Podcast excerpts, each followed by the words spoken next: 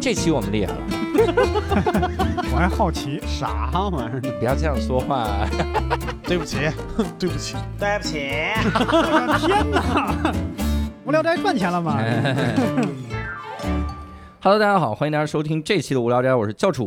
伯伯，哎，六少，哎，这期我们厉害了啊，哦，因为这期我们的嘉宾从名字上就开始厉害了。是吗？啊因为这次我们终于要聊一些好像我们三个人从来没待过的一种一种公司啊，嗯，一种公司叫正经公司，挣钱的公司，挣钱的公司。哎呀，这个太心酸了，嗯。我 哎，别提无聊斋这茬了。不怕你们笑话，嗯。兄弟这辈子就没待过挣钱的公司。哎呀，啊，新东方还是我挣了一大我我我好歹待过曾经挣钱的公司，曾经挣我一去他就开始走下坡路，没落了哈。这次我们请到了一位外企的员工哈，啊来跟我们聊一下。我们的嘉宾来自外企，嘉宾的名字叫 Ben，跟大家打个招呼。呃，大家好，我是本期嘉宾 Ben。哇，你的中文真好，啊明明是 Benjamin，然后这个这个就是刻板印象，其实嗯好的，哎 是这样哈。嗯但我们先，我觉得得先下个定义，也是我们刚才在聊之前啊，几位给我科普的哈。嗯因为我们在聊之前，然后六兽突然说他从来没待过外企，嗯我说那我们那是外企，因为嗯新东方以前在美国上市的嘛，是吧嗯后来发现那个不叫外企。我对对对原原来上班地点叫外企大厦，哇，你这是外企，你这百分百外企。你你在外企大厦里，你怎么可能不是外企呢？对吧？对，怎么可能呢？Fiscal，对，嗯怎么定义外企呢？这嗯。外企一般是指就是境外全资的投资的公司，啊，对，就是由海外来带钱进来，然后在中国注册。嗯。嗯。全资，对，呃嗯，以前有国家有规定是不许全资，啊。所以有很多那种合资的外企，但嗯。国家政策改了之后，基本现在我们公司。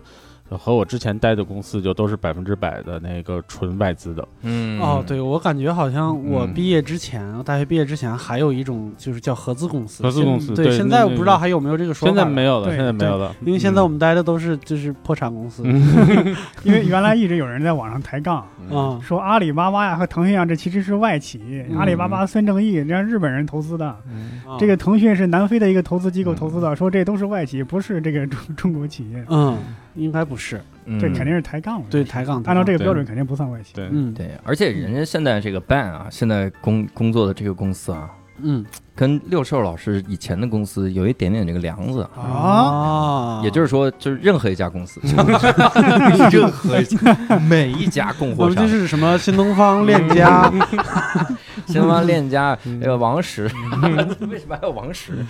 还有周子老师。嗯对吧？你看这家伙全是啊。但是我们想先来聊几个刻板印象哈，就是在外企里面，首先每个人都要有一个英文名字，对吧？那你们平时嗯对话也都用英文对话？呃，不是，这个英文名字是这样子，英文名字是在九十年代和两千年初的时候，嗯。因为有很多的外国人嗯，是在驻扎在那个中国，嗯。这样子互相称呼的时候，他发中国的音发不好，嗯。有很多的名字他发不出来，嗯。所以那个时候就是流行每个人都起一个英文名字，这样互相好交流。嗯但随着他们发音的进步。一零年之后，他们就都走了，基本上。啊，所以现在就是在外企里面的真正的外国人就非常非常少了，已经。嗯，所以基本上大家也都是中国人了，嗯。所以就就是这个英文和也日常对话的英文和英文名字就基本已经不太不太用了。嗯。你说这个，我就突然想起来，那个之前有一部很老的谢晋老师的电影叫《本命年》，嗯就是那个姜文老师演的。嗯，然后里边梁天有一句台词，就梁天演一个小混混，就时隔多年碰到这个姜文以后，姜文说你最近怎么样？这个他就特别自豪的说，应该是九十年代初，九四年、九五年那会儿，人家说我现在在外企，老板是美国人，说英国话。嗯，老板外语学的挺好的呀，啊，对，因为那个在九十年代初的时候是外企的黄金时间，啊嗯我只赶上了一个尾巴。哦，就当时一个是收入，就是嗯他们的收入在九十年代中后期的时候就是大几千块钱。啊，哦哟。就你想，当时嗯望京那边的房价只有小几千块钱，他们每个月大几千块钱在拿，嗯。而且当时他们那个出去吃饭，然后花钱报销回来是嗯。花人民币结账，嗯，然后公司给他结外汇券。儿。我不知道，就现在观众还知不知道什么是外汇券儿？应该不知道。那个是我都陌生，那个是一比就是一个等价交换币应该呃，不是等价交嗯。一比二的关系，哦一比二的，一比二的关系，就是他花十块钱吃饭，嗯，回来报销之后，公司给他十块钱外汇券，但那十块钱外汇券等于二十块钱人民币。我个哦吃个饭我还赚了，我对操！所以，所以当时有流行的就是说花一块挣两块啊啊，那是最最好的时候。对对对，那是最好的时候。那我天天吃饭，也不上啥上啥班啊？这 你得回到九十年代外 企，这这一步最难。当时的时候，嗯因为是有很多老外在这边，所以啊那个时候就是日常交流啊，呃，那个包括书写邮件什么都是英文的，那个都是必须要英文好。嗯但哦后来到后来，随着就中国人越来越多，然后外国人外国人越来越少，就是日常交流英文这一块就很少了，除非哦你的直线领导是一个老外，嗯，或者你工作中有交集的是老外，嗯。但现在已经很少了，就不太需因为那个要英文，不太需就是日常交嗯说话不太需要英文了，嗯。但邮件还是要英文的。哦，对，为什么呢？就是为了以后防止互相吵架的时候，你这个邮件你要拿出来给到德国或者给到总部去看的时候，嗯。哦你得是写英文邮件，老外才能看得懂，才能给你这摆平这个事儿。嗯，所以现在基本上我们保持英文的书写还是，呃，就是邮件的书写还是英文的，嗯。嗯，，但日常对话很少了，嗯，那你们进去的时候会卡英语水平吗？进去的时候是呃 进去是进工作的时候啊，不是进另一个的时候。不是进外国监狱啊？那个入职的时候是这样，入职的时候人事会有一个英语的，就是跟你英语的一个交流，嗯。他大概了解你的英语水平。嗯嗯。完了，你的直线的招人的领导也会跟你聊有一个英语的交流，嗯，但是这样子，英文不作为，呃，不作为一个必选项，嗯，就是说你英文不好，但这个职位不需要你英文特别好的情况下，嗯是可以忽略的。啊，哦，对，就不是说你英文不好就一定进不了外企，不是。现在很多我很多同事的英文都很差，就包括我英文都很差，啊但也没关系，就看你的工作环境。你如果每天都要跟老外去交流，那就没办法了。啊但你大部分情况，百分之九十九的都时间都是跟中国人交流，中国客户，那就没关系。啊嗯我们公司人力是吗？就是对，公司人力，对对对，我我刚刚在想一个事儿，比如说，如果我们去现在国内的外企，嗯嗯，还会直接来招外国人吗？嗯，基本上没有。就他不会有什么需求吗？比如说，嗯我总感觉老外他们有一个什么政治正确的这种感觉，说我必须要在一个地方招，这这这里面有黄种人，要有这个黑人，嗯要有这个没有这什么都没有这种。没有。呃，外企我们公司和我之前那家公司基本上就是说最高层，现在基本上就是 C 就是全中国 CEO 这个级别嗯是一个德国人，啊完了 CFO 是一个德国人，嗯然后再之下的基本上就都是中国人了。嗯。啊。你看人家 Ben 给我们画小了这个范围啊，嗯。跟你们公司有梁子的德国人，双立人、奔驰。奔驰，他们公司真的是，哎呀，老罗同学，罗哥单位这个这个结了不少梁子哈，到阿处都有。阿迪，嗯。因为那个派派外国人过来实在太贵了，嗯。就是他们基本上是，如果是管理层，还不是很高的管理层，中级嗯。管理层的话，都都要租别墅，啊都要租别墅。完，小孩子的那个学校都是那个国际学校，嗯然后还要配车，所以那个啊成本很高。就是在外企最好那些年头是没关系的，嗯。那会儿有大量的这种外国人过来，嗯。但现在外企情况也不是很好，所以嗯。逐渐的就都撤回去了。啊，这个是有一点感触，因为以前不是在望京嘛，嗯，就是现在明显能感觉韩国人和日本人的含量变少了。嗯嗯，对，以前就是在望京有很奇妙的景象，在小区里边溜达，你看穿着背心拿着蒲扇，然后在那儿吃烤串儿的韩国家属，嗯，就是一嘴流利的韩语。还其实有一个刻板印象，就是啊我们，哎，我好像还真的是，你看我小的时候，嗯好像就形成了这种对外企的这个感觉，啊就说去了外企，好像就是衣食无忧了，就是感觉这个工资巨高无比啊。嗯除了用这个饭来套这个钱以外，还有什么？还有什么？就是薪水会正常吗？呃，薪水就是我刚才说的，像九十年代那会儿，他们嗯就是大几千块钱，嗯啊，对，那个咱们不是黄金时期吗？那黄金时期，已经对对对，过去了。那那现在还是大几千块呃，钱。现对对对对对，现在还是大几千块钱，这怎么不忘初心了呢？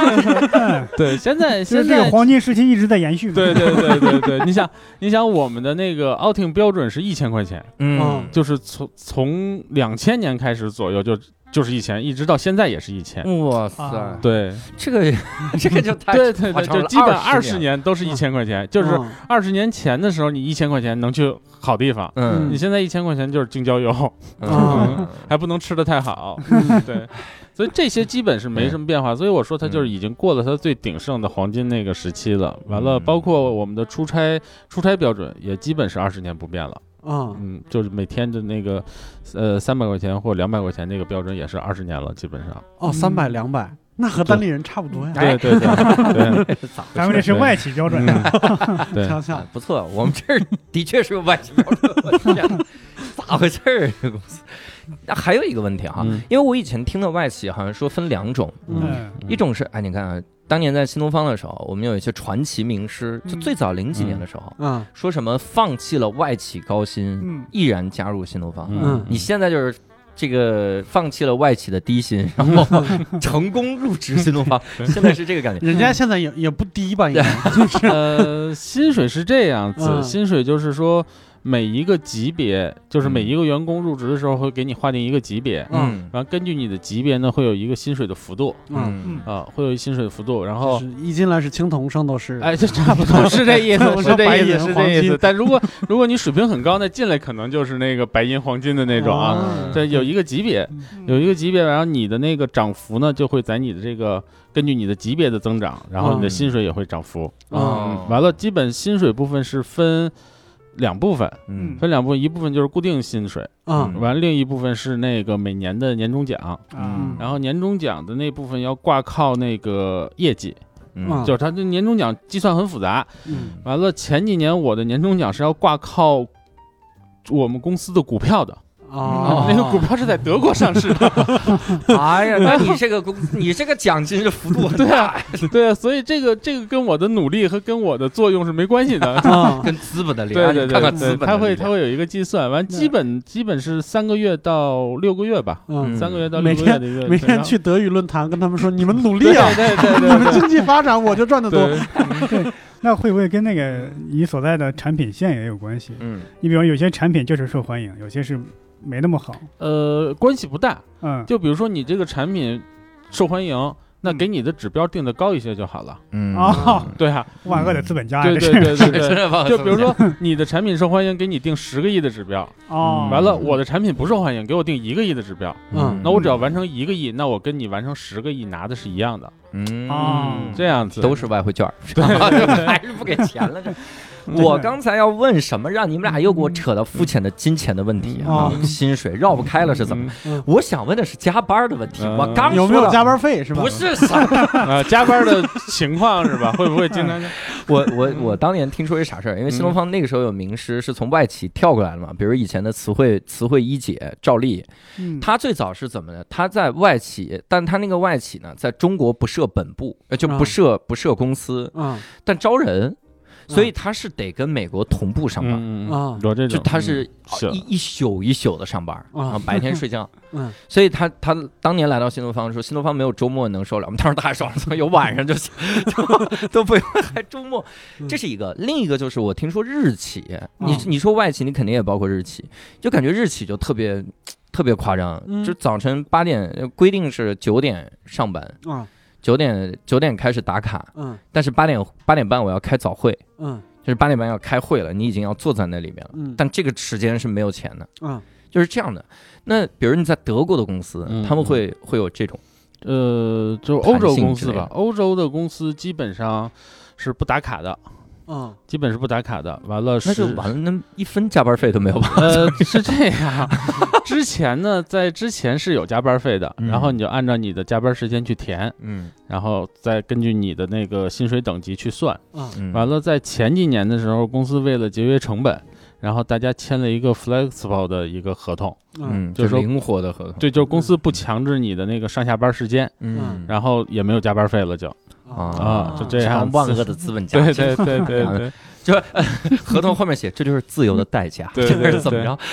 对，是所以我们现在的好处就是说，你的那个上下班时间会灵活，这个一点儿也不好处，哪儿好了？说我工作做不完，我就得到晚上十二点。说你看我下班多灵活，我可以，我想十二点下班，十二点下班；我想凌晨一点下班，凌晨一点下班。不是，但是这样子啊，就是说你那个你在平时的时候就不用那么卡着那个时间去，啊呃比如说今天下午对我就可以出来，有事情我就可以出来办事情。嗯对，完了只要是把手头自己手头的事儿做好就行。嗯嗯，就是那那这个可能就会牵扯到一些，比如说人情世故的东西。你比如说，可能嗯德企、欧洲企业可能还好一点，嗯嗯如果日企业这么干的话，就会很难受。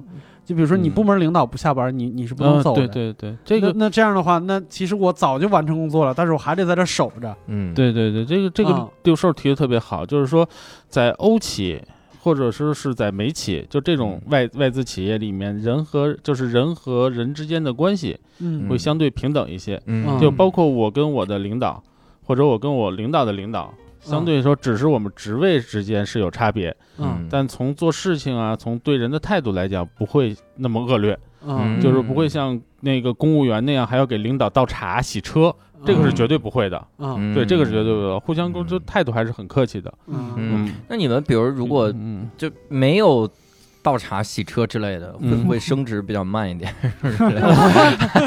嗯。你不需要倒茶洗车，我说怎么二十年没变了？有的人变了，其实。他们变了，没有告诉你。完了，升职是这样子，升职是就是说要看你所在的组织的发展。嗯，就如果你这个组织是一个快速膨胀的组织，在你嗯。进入的时候，嗯。那个时候你升职会很快，哦因为你由十个人变成一百个人，变成五百个人，那这个时候嗯你的职位，你你的职位自然会提高。嗯啊嗯但如果你的组织是一个就是说逐渐趋于平稳，嗯没有大的那种爆发性的，嗯那个时候增升职就要看运气，因为你上面的领导如果不走的话，就你肯定是没有机会的，啊嗯没有坑没有坑。嗯对对对，因为呃，外企也是要按资排辈儿的。嗯。也是按资排辈儿的，就是说我进我入职十年了，那我在有有升职机会这方面，我肯定要比入职五年的人机会要更大。嗯。嗯对，哎，我有一个个人的小问题，嗯。就可能就是跟刚才稍微有一点偏，嗯。就是在比如说在德企里边有没有什么跟我们普通企业不太一样的地方？你打个比方，就是说，比如说韩企、日企，它里边会有一些职位的职称不一样，不是那个那个 title 不一样，比如说什么科长。科长，社长，哦，对，社长，然后包括比如说我们以前公嗯司有一个、有一个 leader 是那个台湾人，所以我们是自发的，就是人事给我们发了一个表，就是就是普通话和和台湾普通话的那个交换，你比如说华数。网路什么这就这种，让我们交流的时候能够顺畅一点。你会车、机车这种烂，卡，这种发不发人力这？是你跟 leader 说的是吗？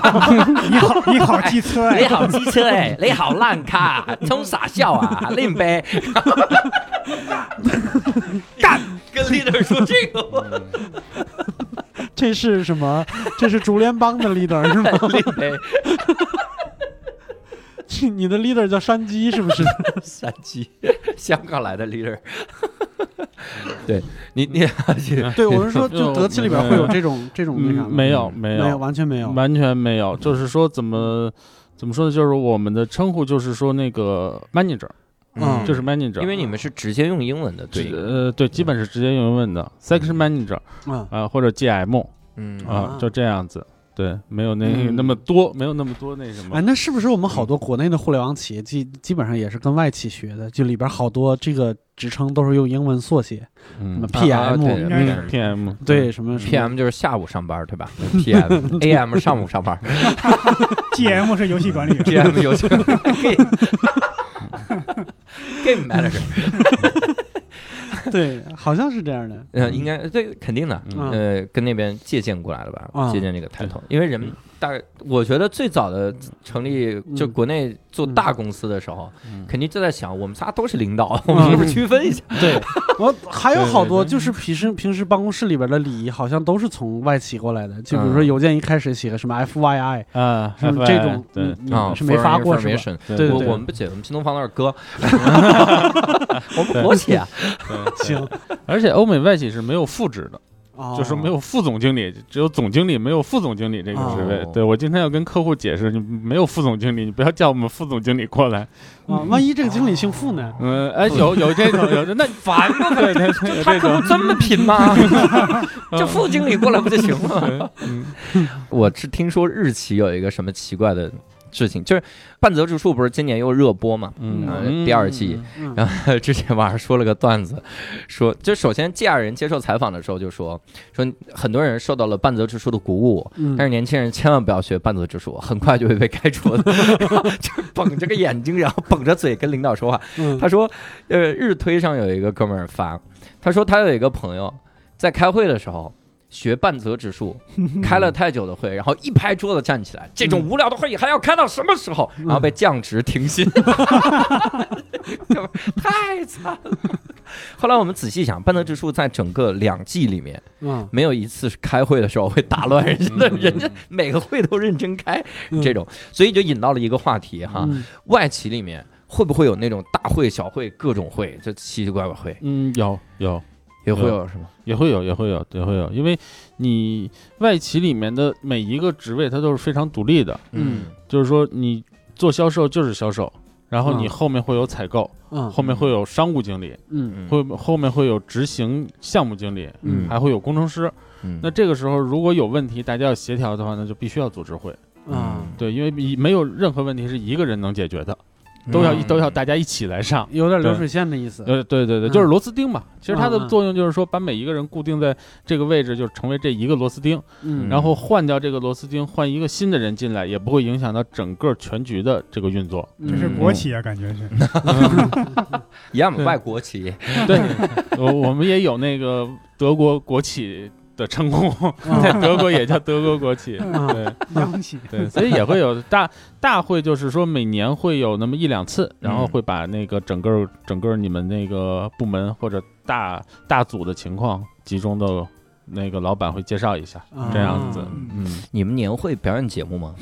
呃，表演 也也要表演，也唱小苹果是这样，在最早的时候，就是在两千年初的时候，那嗯时候每年年底的年会都是要拉出去的，哦哟，嗯就比如说？去批判去去珠海，去珠海，去海南，啊然后全公司几百个人，就嗯包括保洁阿姨和司机，嗯全部都要去哇，啊。啊完了，就那基本基本上那两三班的那个航班就都是我们的人，天哪！然后过去以后，在那个包一个度假村，嗯，然后把那个呃晚餐和嗯。那个节目表演都安排好，嗯。然后之后把那个当就是那个酒店里面的酒吧就全部付掉钱，然后你就随便在那边喝。嗯。啊哦，那是最喝完喝完是不是还能再拿外汇券去？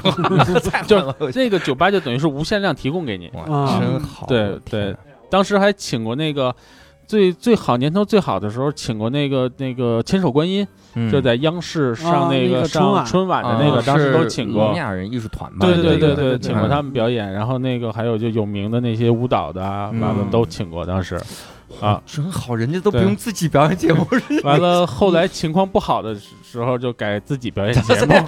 演千手观音，把那年年的录像放出来。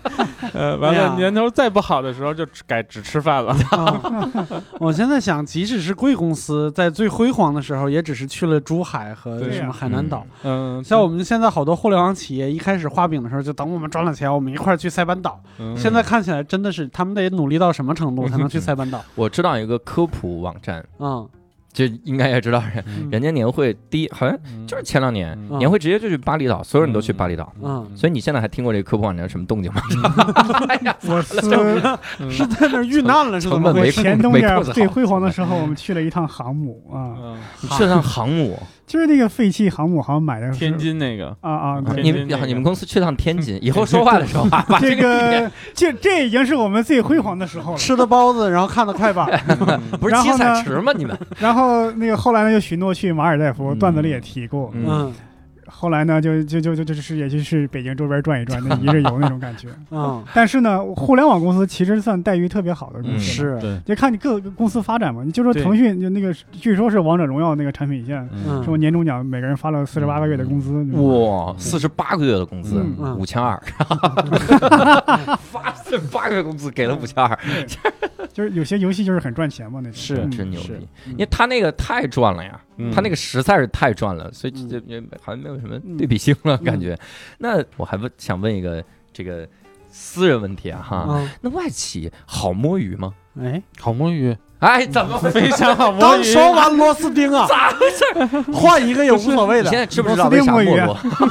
还说好摸鱼有有很多有很多 摸鱼的，嗯，对，这个是很正常的，因为它的组织结构大了嘛。组织结构大了之后，就每个人他不可能就像小公司那样都会嗯。盯着你的那个去做事情，臃肿了，开始。对对嗯。对对对，效率就低下了，嗯。这是必然的。那嗯。那比如说你现在，哎呀，这这得给听众澄清一个时间点，嗯，这得问一下，就你你最早是什么时候进入外企？呃，零四年，你看零四年的时候。零四年，嗯。所以其实我们聊的时候可以聊一聊，比如零四年嗯。和现在一起对比，因为我们一说现在很多的外企，说实话里面基本上都是中国人，嗯对然后大家觉得那不就是跟普通的企业一模一样吗那你们还做期节目，然后嗯就是这个感觉。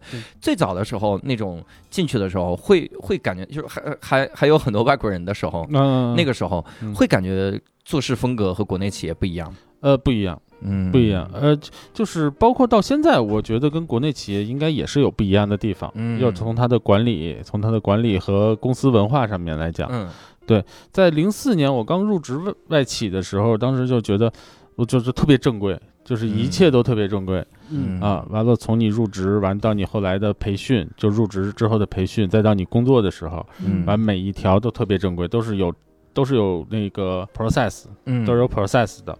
嗯，流程。对对，都有流程。对，这个这对，就是他都会他都会给你写出来，对，嗯，完了，包括到现在其实也是一样，嗯这个流程也都是在的，你做的每一件事情都要是在流程的范围之内。是嗯你说这个，我我就想嗯。想起来一个场景，就是我之前那个公司就在望京上班的时候，就在那个写字楼，写字楼里边其实以前也有很多其他的公司，就有一个巨型的，就是外企，就是特别巨，然后突然间没落了那种。然后我们那个时候上班，因为感觉好像那那段时间移动互联网行业发展的特别迅速，然后那个大楼里边迅速填充了各种各样的网站，然后还有什么就是这种。呃，国内的互联网企业，我那时候就看着每天上班的时候，在楼下就会有那种巨型外企的员工在楼下就是静坐嗯，讨薪，或者是讨个说法什么之类的，就是可能是收到了一些不公平，但是我说实话，心里边有一点儿那个啥，就是作为一个。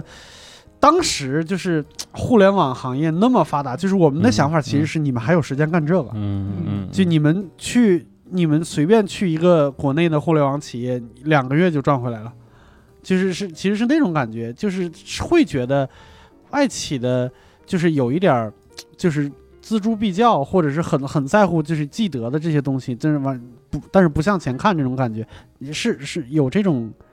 这我觉得，我现在觉得可能是个偏见，我不知道是不是真的有一点儿这个。呃，因为具体的情况，你刚才说那个具体情况，我不是很了解。按照我的这么多年的认识来讲，就是说，首先在这种离职或者说说他解雇你的情况下，他嗯一定是会按照国家的标准给你执行的。是的，对，嗯这个是没问题的。嗯，呃，但是按照这个标准之后，是不是还有一些其他的矛盾？这就对不清楚了，我就不，清楚就是我我的意嗯思就是你你嗯那么大的一个企业，就当时我们自己讨论的是那么大的一个企业，不可能给你说。我我我如果遣散你，我给你，比如说我要给你五十个月的工资，我只给了你两个月的，那对对，这种是是不可能这是不可能的就一定。是细节上啊给我出来。对对对，那嗯那细节那可能就是我我我我可能没见过世面，但是往往大里说，二三十万到头了吧？嗯啊，那你要你这二三十万，你你是一个外企工作了很多年的技术人才，其实你在哪儿其实不用在乎这些钱的。对，嗯，对对对，嗯。嗯，但不知道是不是他们里面有内部的矛对对，有可能，嗯有可能有内部，但就是从整个的这个制度来讲，嗯。它是完全会遵守国家法律的，就是你的所有的待遇、你的纳税，嗯，完你的所有的这个什么住房公积金、所有的这些保险，它都会给你按照国家的标准严格去给你执行对呀。嗯。对呀、我以前见过我们有同事就是那种，真的是老外企，嗯。就是从外企出来了以后，突然意识到自己还有住房公积金，嗯，一查里边大几百万，嗯，哇，几百万，对他上了三四十年班了，嗯然后工资基数又高，嗯，然后所有都按国家标准给你交，你自己从来没查过那张卡。对。当时就后悔早点买房多好，现在这大几百万买买不了几套。所以他就是说，他也不会帮助你去省就是省税钱，嗯，不像有的那个公司是可以呃做一些技术手段的，他也不会嗯去做这些事情。合理避税就是，对对对他也不会去做，就是完全按照国家法律，你挑不出，基本挑不出他任何毛病来。嗯，嗯，那不就没有人情味儿吗？感觉 那帮我避税，我就不还可合理避税，合法避税啊？对。但是我觉得就外企，比如说我如果开个企业，我到国外去那啥，我一定是最遵纪守法的那个，哦因为太容易出问题了。对对对对，你再合法避税也也也不太合规。对对对对，他也害怕成为靶子，嗯是是是，他也害怕就是树大招风成为靶子影响对影响他业务。嗯，你零四年入职的就是这家吗？呃，不是，是另一家欧企。呃另一家那是哪儿的企业呢？呃，它是欧洲企业，是一个嗯欧洲的那个股份制的企业，基本嗯是二百多强吧，就全球二百多强。哇，嗯全球二百多强，对对对靠该不会是锤子科技吧？我们是望京，望京东街二百强，望京东街就这条街二百，望京东街就一个门牌号，就一号。呃，他说的静坐那个公司应该是二百强，我能猜出来是哪个。我零四年入职的是我入职的那家企业和我现在的这家企业，就是在整个工业行业嗯是全球最顶级的两家公司。嗯，哦对，所以就是说，就是基本上在这还是在这个行业里面，我一直是、嗯那个时候入职难吗？啊、那个时候入职，呃，因为是这样，我有一点特殊情况，嗯就是我在零三年是毕业，嗯，然后我零三年在零三年的就是大四的寒假的时候，嗯嗯然后有一天我就莫名其妙的去找我的班主任，嗯就我也不知道为什么，我到现在也想不起来我为什么要去找我的班主任了，就到我们班主任那个办公室去，然后班主我班主任呢当时就说有一个公司在招人，嗯去看看吧。嗯，然后那家公司就在我们学校的边上，很近。嗯然后我就去了，去了以后就是一家很很小的公司，就是很小的一个一间小办公室，四个办公桌。啊抱抱歉，我想说，班主任是上班过程中顺便看见的吗？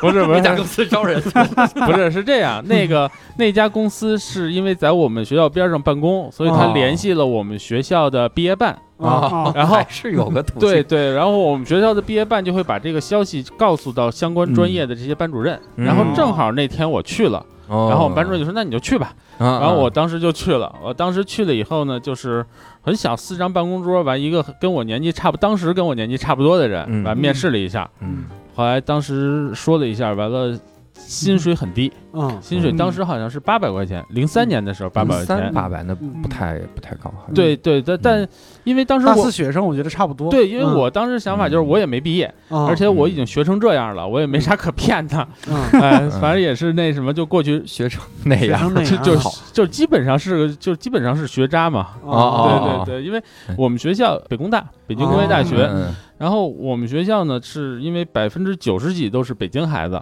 嗯嗯所以这个学习氛围是很轻松的。啊，对嗯，但并我并不是说我学的不好是因为学校的原因，我只是说当时学习氛围是很轻没事，松的。不会把咱们学位证拿回去的。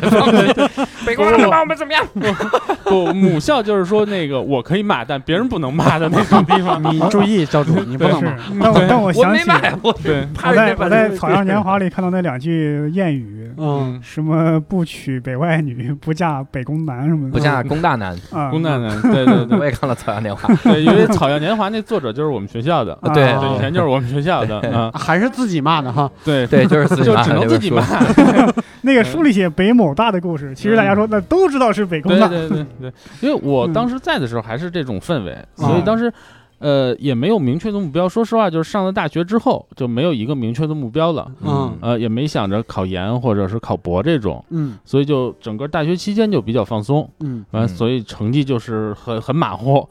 呃，嗯其实那会儿我觉得就是社会环境是那样的，就那时候，比如说普遍招生条呃招招工条件也没有说要求研究生对对对，什么之类的，没错，就是本科就已经就已经。很好了，对对，对，而尤其是一类本科，就这种就嗯更更那啥了。对对对，嗯所以当时就觉得，哎，那既然是这样子，反正我还在上学，完寒假期间我就去试试。嗯然后进了那家公司之后呢，发现那家公司是欧企的离职员工办的，啊，然后他专门做的生意就是给这家欧企做人员配套，啊，就是提供那个外围的人员，嗯。完了卖一些东西进去，嗯。然后等于我外包 HR 啊，呃，基本上是这个意外包的思。HR，对对对，他所以对，所以我从工作从工作开始就是在那家欧企，跟那家欧企的员工一起来做项目，一起来工作。嗯对，当当当时我是觉得哇，一下就感觉就是就是见到天地了。嗯就之前上学的时候没有感觉，对于我学我是自动化的，嗯，所以对于我学的这些东西没有感觉。但进去之后，就是见到了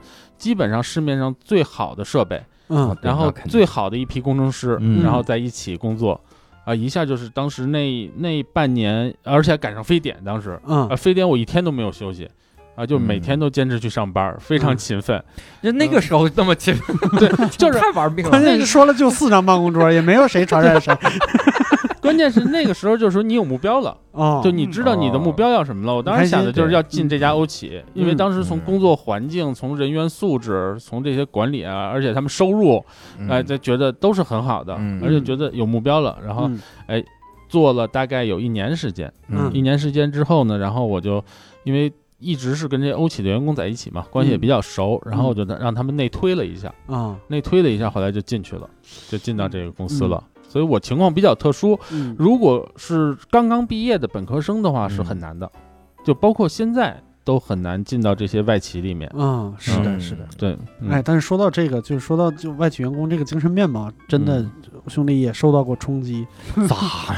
真的就是你作为一个国内企业，尤其是创业，就是大家都是一一开始就是恨恨不得叫兄弟，互相叫哥叫爷什么之类的，嗯就这么打拼上来的。然后我们公司就是一个特殊的经历，突然间有一批就是外企员工，然后一个团队直接进来，然后那时候我是就是行政嘛，然后就会提前跟他们沟通，就需要帮你们准备什么东西。嗯然后他们就说说说那个他们的那个 team leader 就说说你把工位准备好，然后在工位上告诉我，就是写上我们谁应该坐哪儿就行了。嗯我们那天早上九点准时来上班，嗯。然后团队一进来的时候，你看每个人就是带着一个包，连办公用品都是自己带的，嗯，就开始放，就所有东西都一丝不苟。然后嗯。就其中有一个我记得印象特别深刻，有一个人拿了一个名片盒，那个名片盒是一按就哒推出来那种。嗯然后所有的名片是按字母排列好的，就 A B C D E 那么排列好的，太专业，就是嗯往那儿一坐，半个小时之内掏出打开打开电脑就可以直接开始工作，哇，就是这个那时候就感觉我们就是嗯。正规军，你知正道吗？规军来了，正规军这就是 一个环境的影响，嗯就是他天天在这种环境，完他见的所有人都是这么做的，就是他哦自己就习惯了这种嗯这种做事方式。嗯，是像那半泽直树里面的金融厅来检查来了，我天，带一队人就进来了，是是特别厉害，嗯吓死了。那最后公司为什么没成呢？就是因为 不就因为我们这帮泥腿子吗？他们正规军也救不了这泥腿了。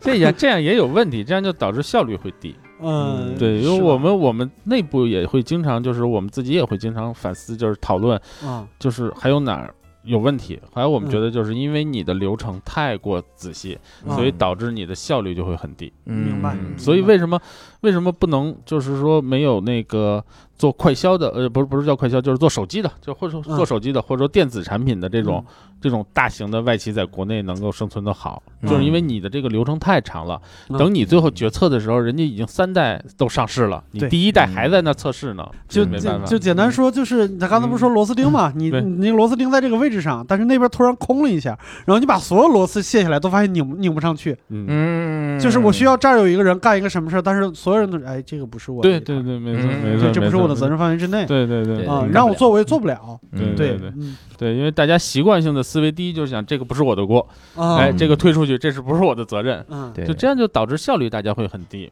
嗯，所以我们不用螺丝钉，我们用榫卯结构，是吧？这个就好好很多。对，我们就是乐高，好吧？这个这这怎么都能扣上。对，那那如果这么难进去的话，一般如果要进外企的话，那最有效的方式会是啥？最有效方式就是内推，内推，就是由内部的员工来推荐，嗯啊因为每一家公司都会在内部的官网上面有这种职位的发布，嗯然后你觉得你身边有合适的人的话，你就可以把这这个人的简历发过去，发给人事。哦嗯那蹦哥一会儿咱们加个微信，好吧？是贵公司什么时候需要喜剧演员，可以内推。他们公司看到你的简历的时候，脸都绿了。对不起，什么时候需要喜剧演员？年会时候呀。对呀，对，但人家能自己演了，人家对也是自己演。这笔钱就省下来了。现在都自力更生了。对，所以你过来上我的课来着，是对吧？对对对对对年会节对，目，可以可以呃可以多出个节目给公司。但是你们内推有有奖金吗？有奖金，哎，你看，嗯。有奖金。我以前以为这是我们，就是因为我我第一份工作就在新东方，我还以为这是新东方独有的，啊我当时还觉得很排斥。有什么？我们是伯乐奖，啊，我我们也对叫伯乐奖，外企堕落了。外企德国也有个伯乐，德国伯乐是什么？是是德国伯乐十，你这个是宝柏柏马还是？林哥勒？对，怎么一个不识千里马，嗯你识的是宝马还是奔驰？宝马？哇塞，这人得瞎到什么程度？奔驰、宝马都分不出来，他分出了这是宝马，别人说这可真是个伯乐。因为人事对内推的人员会着重的关注一些，嗯就是因为他认为就是说自己内部员工推荐的人至少在一定的水平线以上，对，互相认可。互相认可。那你们那么对对对难进，又只能内推，会不会就有什么这灰色的产业链？呃，不是只能内推，就是说内推内推很方便，对内推是概率最大的，完了也有社招。就他嗯也会公布出那个公开职位，然后嗯你也可以去投简历。我有同事嗯也是就这就是社招进来的，嗯对，这个也要看你的运气。就是每一个职位，其实后面都有一大堆的文件要填。就是我需要增加这个人头，那我可能都要给德国总部去提，我啊为什么增需要增加这个人头？嗯哎，我有什么原因？完了，对我嗯明年的业务有哪些发展？嗯这样子提一堆文件之后，可能批下来。那批下来的这个也是有时效的，嗯可能就是在三个月或到六个月之间，你要把这个人招上来，嗯这个人头才有效。嗯那这个时候呢，反过来你再去人事也是有紧迫感的，嗯。哎，所以他收了这些简历之后呢，他经过筛查，完了他就会和呃直线经 line manager 直线经理一起嗯。来招这个人，哦。所以也要看你，如果你正好在应聘的时候，嗯。这个时间已经很短了，而且也没有合适的人，只有你最合适了，那么嗯你就有可能就招进来了。哦。对，但是你刚刚好像提了个词，我完全没听懂，啥叫直线经理啊？呃，直线经理就是说你整个的那个，呃，就是你的业务线的那个经理，就比如说你是卖卖灯的，嗯。然后你这个卖灯的有销售，嗯。然后上面就有直线经理，专门管卖灯的这个事情哦。啊，就根据每个业务线来讲，嗯，我我是不是没解释清楚？不是，我是觉得不需要这个，嗯，对。因为我它欧企是这样，欧企他会啊。把它很多的产品完分成不同的 BU，就嗯。呃 B 呃 business unit，嗯。然后每个 BU 来单独单元，对嗯每个。BU 来单独管他所负责的这个产品。嗯。那么这个 BU 的头儿一般就就是直线经理嗯啊，就是你你如果是卖灯的，那你就跟你的这个直线经理卖灯的直线经理直接汇报啊。啊。所以一般招人也是这么来招，嗯。就是说我现在卖灯的人手不够了，我需要招一个卖灯的人过来啊。明白。嗯对所以当初我们之间那个梁子跟你没关系，对吧呃，？跟我们没关系，跟我们一点关系都没有。啊对对对你，们是负责灯那一块儿 是啊吧？不是不是不是，对，所以那个跟我们一点关系都没有。对对，太好了，那就好，嗯那就好。嗯那你后来为什么离开这个公司了？有更好的机会了是？呃，对，因为我之他前都二百强了，之前之前的第一家那个欧企，我是做工程师，嗯嗯然后后来我希望转成销售职位，啊然后对，正好我在现在的这家的有一个同学在，然后我嗯。让这个同学帮我内推了一下，哇，啊。知道你都有那边的工作经历了，嗯，还得再内推到这边。呃，这这样效率会更更高哦，对对就这样成功率会最高，嗯。你说欧洲企业也搞这熟人社会，对 对，对。也是一样的。他认为这样子他成本最低嘛，嗯，对嗯，你内部员工推荐的，他至少是在及格线以上，不会有特别不靠谱的情况出现。而且说实话，嗯，就是这个在当初啊，我不知道现在是不是这样，就是在就是在两千年或者是之后有一个传统，就是实际上我觉得外企员工是有一个就是自我认同的感觉的，嗯就是我能进来和我认识的人，他是不是能进这个公司的人，他有一个初始判断，嗯。嗯，就是他是不是能达到我这个水平，然后他对这个队伍其实也有一个荣誉感在，嗯。对他不会乱乱往这里边儿拉人，嗯你不可能说我进来了以后，我看就是我我侄子初中毕业，我看我往里边拉一下。他如果这个事儿拉不成，那对嗯他在公司里边也不是一个什么好事儿。对对嗯对，嗯而且就是内部员工是最了解这个职位需求的，对，他嗯他觉得能找到最合适的人的情况，实际上是省省了很多工作省，了很多工作。对，嗯所以那个人事会对这个内推的人会比较关注一些。嗯，你在第一家欧企工作了多久呢？电邮企工作了两年吧，两年多，快三年。零六零七就差不多进入到零六年转职就是转公司的，转跳槽到到现在的。这个公司，对，对对，越听越悬啊，六叔，也许一会儿对对，真的就对出来了。嗯。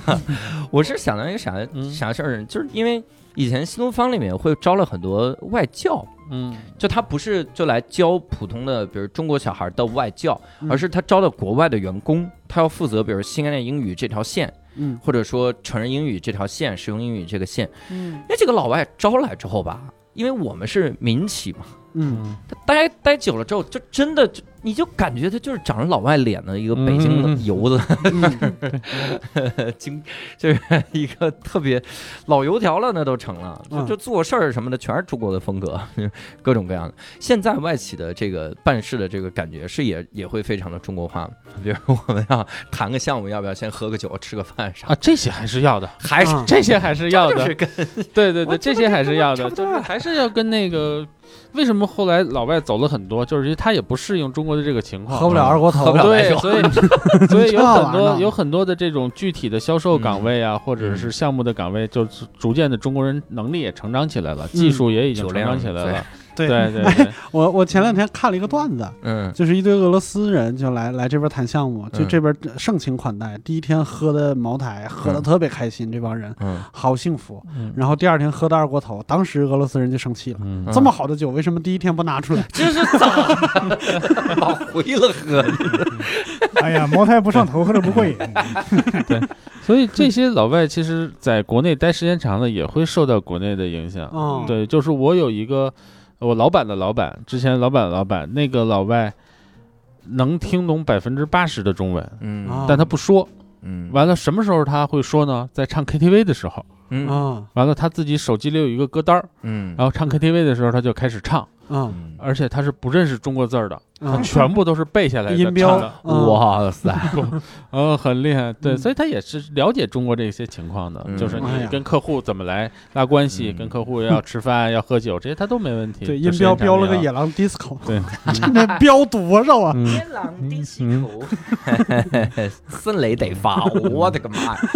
这是，那你在外企工作了，其实这么久哈，嗯就是得十几年了。嗯，在呃，你你会自己感觉自己性格或者是处事方式跟比如自己的同学啥的会有一些嗯不一样吗？会有会有不一样，会有不一样。就是说，从做事的方法来，呃，从做事的方式来讲，就是说，可能更遵循流程化，就是根据一步一步一步这样来走。嗯，主要还是从做事方面，性格方面还是还 是生活中会会遇到什么事儿以后，先想第一步、第二步、第三步，然后会这样吗？对会也会也会也会，会对对对，这这个符合不符合这个流程要求？啊嗯，家里没卫生纸，第一步先填个表，汇报给德国总部，先先汇报先先给媳妇儿交个申请，对，然后对。先批钱，再批钱。完先给媳妇儿说，哎，我为什么要买这个卫生纸？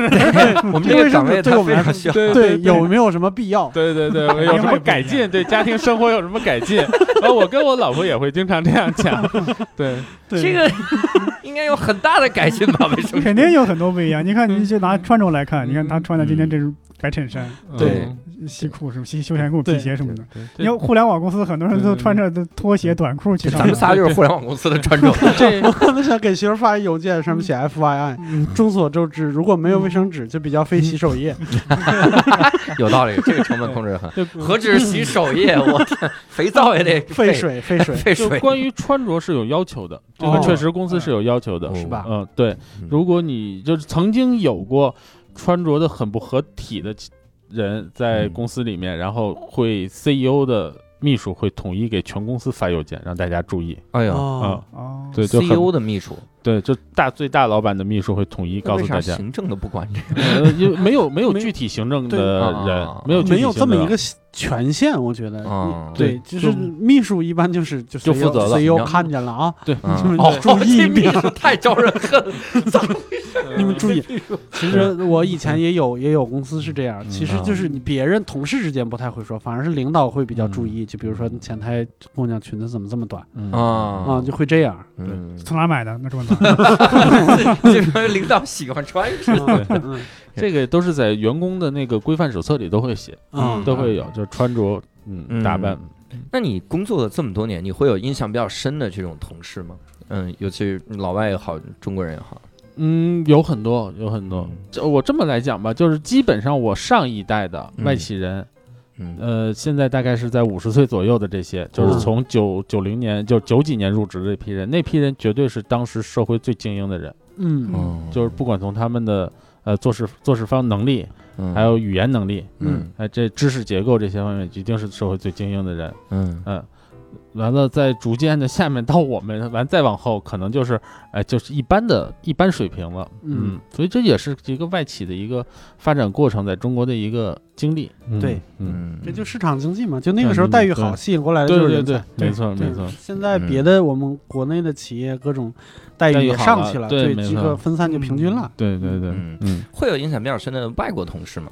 比如说那种就是来了完全不适应，喝两杯酒啊，就我刚才讲的那个老板的老板嘛，嗯 那个那个很厉害的。嗯。就是刚才说的，就是说语他语言能力非常强，啊嗯，就是唱了中文歌。是唱中文歌唱的比百分之八十的中国人都要好。啊，那年会表演个节目呀？老板的老板，对，这这表演节目不能看手机，这不行。不他就是手机是个歌单儿，啊他按这歌单你给他点，然后嗯。屏幕上出那中国字儿，他就跟着唱，他全是嗯背下来的，就跟着唱下来了。嗯。嗯，是。那。么那么平等，我们能切他的歌吗？你像哎，我们以嗯前就是我有一个朋友，就他在一个就是我们的一个就科学研究院的一个农业所里边，嗯。就他们公司就是他们所里边会有一些设备是国外的，比如拖拉机是比利时的，就他们就是见过那种呃就国外的工程师请过来，包括我们也有医院的朋友，就是他们的企业可能就是德国的，他们就对那些灯那些工程师就是感触很深。就是比如说他是九点上班，人家嗯。八点半来了，嗯。然后就是也在旁边跟你一边抽烟一边聊，虽然嗯听不懂那比比划划的，但是总有能能能能听懂说话的。特别开心，聊家庭聊孩子，但是就是那个针儿一到九点那个点儿，就马上就是闭嘴，就跟上了弦一样，嗯。咣叽就钻到拖拉机底下，然后一直到下班为止，就从来不偷懒，是不是真的拖拉机里睡觉？修修，修拖拉机啊，是不 是休还是休息呀？对，就是好像是那个那个工作和非工作对对对那个状态切换的非常那啥，没错没错，是这嗯是这样，就是他们的那个工作起来的那个精神还是。还是很嗯很值得肯定的，嗯就是外国的工程师或者是外国同事这方面，嗯确实敬业方面确实是值得肯定的，很敬业。很敬业，对对对我。我还听说有什么四眼原则，那是个啥？啊，四眼原则就是说，同一件事情必须有两个人来，来来来检查。嗯对，就比如说这个文件，我看完之后，完博博也要再看一遍，然后我们俩同时说没问题了才可以。嗯啊，万一伯伯老师要是有一个眼睛当时睁不开，是不是还得再找一个？怎么就这个标题这么重要？就是他得。再找一个得捂上一个眼睛，这不就五眼了？他戴他戴个眼镜，一个人都行。哎呀，你们这哎，你们要这么抬杠，这辈子都不可能进外企。其实你其实可以理解吧，嗯，两个人有点互相参照、互相监督的是对，意思。互相监督的也是。你比方说派出所，出警，嗯至少得两个人一块儿出警。对对哦对对这个四眼原则好像活跃运用在了这个中高考的阅卷里面，任何一道题至少有两个老师来来阅卷。嗯，呃高考也是这样的。对，甚至高考的平均分是这样的嗯，就是你俩的分差超过超过六分，嗯。在这六眼原则了，只要复查，这个这个组长来嗯。来定，嗯。就是这种。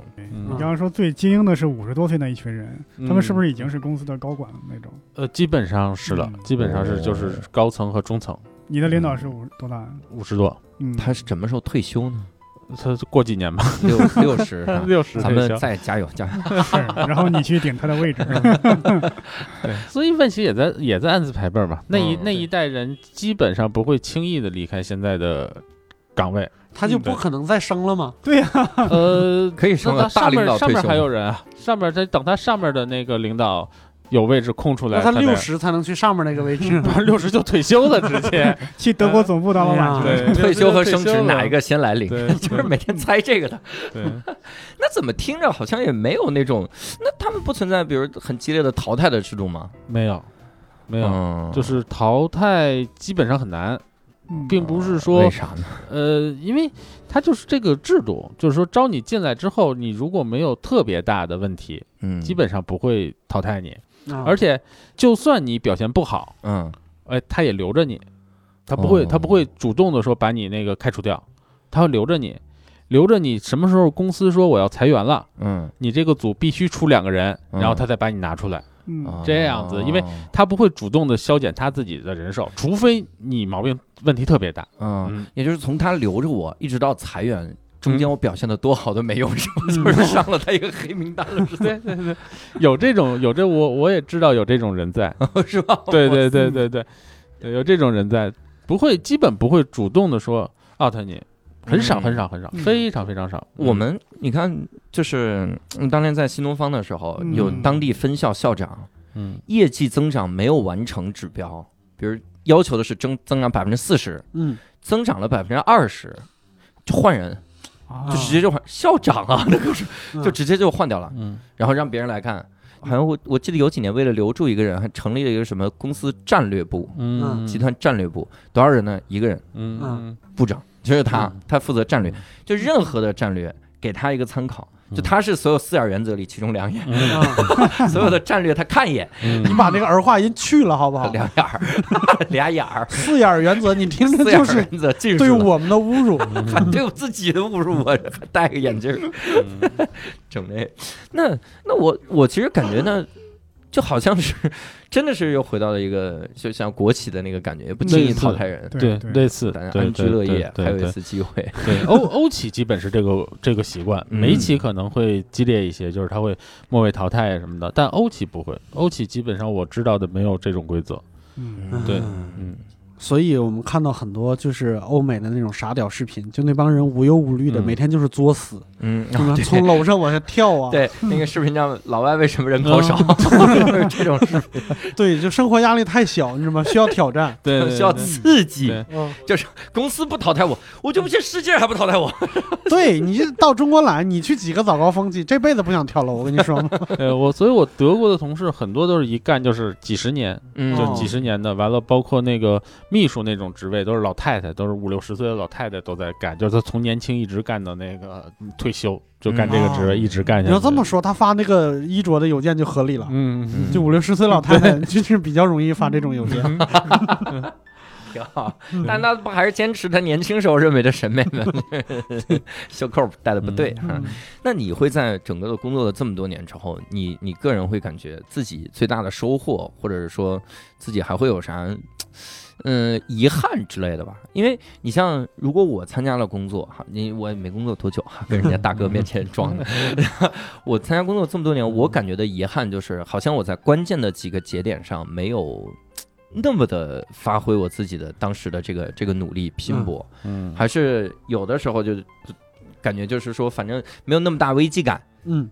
也就不敢不敢去尝试了。我我是什么时候有这个感觉呢？就是在线教育刚起来的时候，嗯。我发现那帮挣好几百万的名师，在线教育挣好几百万的。嗯全是当年在新东方就觉得 这是不行，我得这是出去折腾折腾这种。嗯，而我当时是感觉就是这给这还有课时费呢，这一周就上两天班儿，这不开心吗？嗯多好，这金饭碗呢！我天哪，就就这个感觉。嗯我觉得感觉那那几年，如果我出去折腾折腾，也许就挣点钱，嗯 是这个。你会有这种这种，或者干了这么多年的遗憾，嗯或者说什么呃，基本上没有。嗯，基本上，我觉得在外企待时间长了的人出去的话，有如果不是跳到同一类型的这种外外资企业的话，可能大部分都是很难习惯，很难习惯，因为他已经在这个环境里面时间很久了，他的习惯、行为习惯、工作习惯、思想习惯就已经。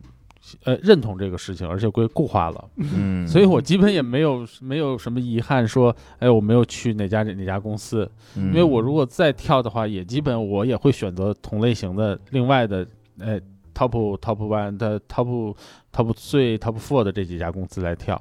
嗯对，所以我觉得外企怎么说呢？就是说现在它已经不像以前那么呃辉煌，或者说说过得好的，嗯，但也毕竟确实是一份儿还可以的工作。啊，瘦死骆驼比马大。对对对，这 从世界二百强开始往下跳，跳到五百强都退休了，你 一个月跳一个也退休了。一年掉一个数，它也能掉几百年呢。对，而且它确实是有一套很好的这个制度，就是当你呃，嗯足够努力，而且足够能拿出成绩的时候，会有人能看到，然后你会有嗯相应的回报。嗯，对这一点是我觉得可能更加比国内的民企或者是公务员什么等等更加公平的一个制度。嗯，嗯，明白。我们最后聊一个这个桃色，也不叫桃色，浪漫色哈。我会我会很好奇一件事儿，因为外企所有的都是要各种流程，而且好像现在国内很多企业说什么同事之间不能谈恋爱，就最早就是从外企来的，嗯，办公室就不允许办公室恋情这种嗯，事嗯。没有这个没有规定，你们那儿反而允许是吗？允许 允许，对对对？是没有这个规定的，嗯对对对，那不怕影响吗？就你不怕影响，大家都是成年人，这个不像也也不存在淘汰，然后大家就对对谈恋爱。对，嗯，所以你们那边的话，你你你工作的环境里有那种就是同事之间也谈恋爱的那种？有有也有，嗯嗯，下场好吗？下场。呃，有好的，有好的，有好的。嗯有好的，有好的。其中一个。离开了公司是吗？哎呀，没有没有，他是这样子，就是说，如果谈恋爱的话，基本是是没什么关系的，但如果真正结婚之后，可能就要嗯。调离调离部门，就大家不要在一个具体的部门里面，嗯，哦。嗯，哦。这种是有的。减少利益关系。对对对对对对对，你可以在两个不同的组或者不同的部门去工作，这还是有一点个没关系。约。束。嗯，对对对。你管冰箱，我管闭门器。对对对对对，嗯。这可是在同一个组了。嗯。嗯。我我是有一些同学，他们在嗯。四大，啊，我看到有一个人他谈恋爱怎么谈，就是嗯。真的，我先加完班，嗯。嗯。然后加完班之后呢，因为他谈恋爱的是他的相当于领导，啊，我不知道是不是不同直属领导。小组长，嗯。小组长也不算是直属领导了，嗯。那俩人就只能是我靠凌晨一两点在楼下小区走一圈儿。嗯，然后再吓死几个老大妈什么的，嗯就是吓死路人。老大妈出来干啥来了？老大妈也怪吓人，老大妈找老大爷，真是一点点。老大爷干啥来了？我还以为会极为的严苛哈，嗯没想到也挺自由哈，那是四大吧？因为四大嗯大家都加班，你也没办法。嗯，嗯还真好。所以我们也是了解了很多这个德国国企的 这个现状哈。嗯，很自由，呃，最后我们也想知道，到底具体现在我们进去还来得及吗？怎么样能？这个内部推荐一下哈。当然，这个如果各位也想跟我们聊一些关于职场哈、嗯跟外企有关的事儿哈，包括如果各位在不同的企业哈，嗯我相信一定会有人说，那你们这光聊外企，怎么不聊国企？你以为我们嗯敢吗？我们敢吗？完全不敢。但是你可以在微信群里面跟我们来聊一聊你工作的这个企哈，哎就不管是啥企，都跟我们聊一聊。呃，我们加入我们微信群的方式也很简单，搜索微信号叫“无聊斋二零二零”啊，无聊斋就是拼音的无聊斋，二零二零数字。就可以加这个微信的小助手，嗯，他就可以把你拉到我们的微信群里面。期待跟各位早日在这个听友群里面相见哈。嗯那今天我们也特别感谢 Ben 哈，还要回这个德国，本本杰明，嗯呃，非常感谢 Ben，然后也非常感谢各位的收听。那我们这期无聊斋到此结束，我们下期再会，拜拜。拜拜拜拜。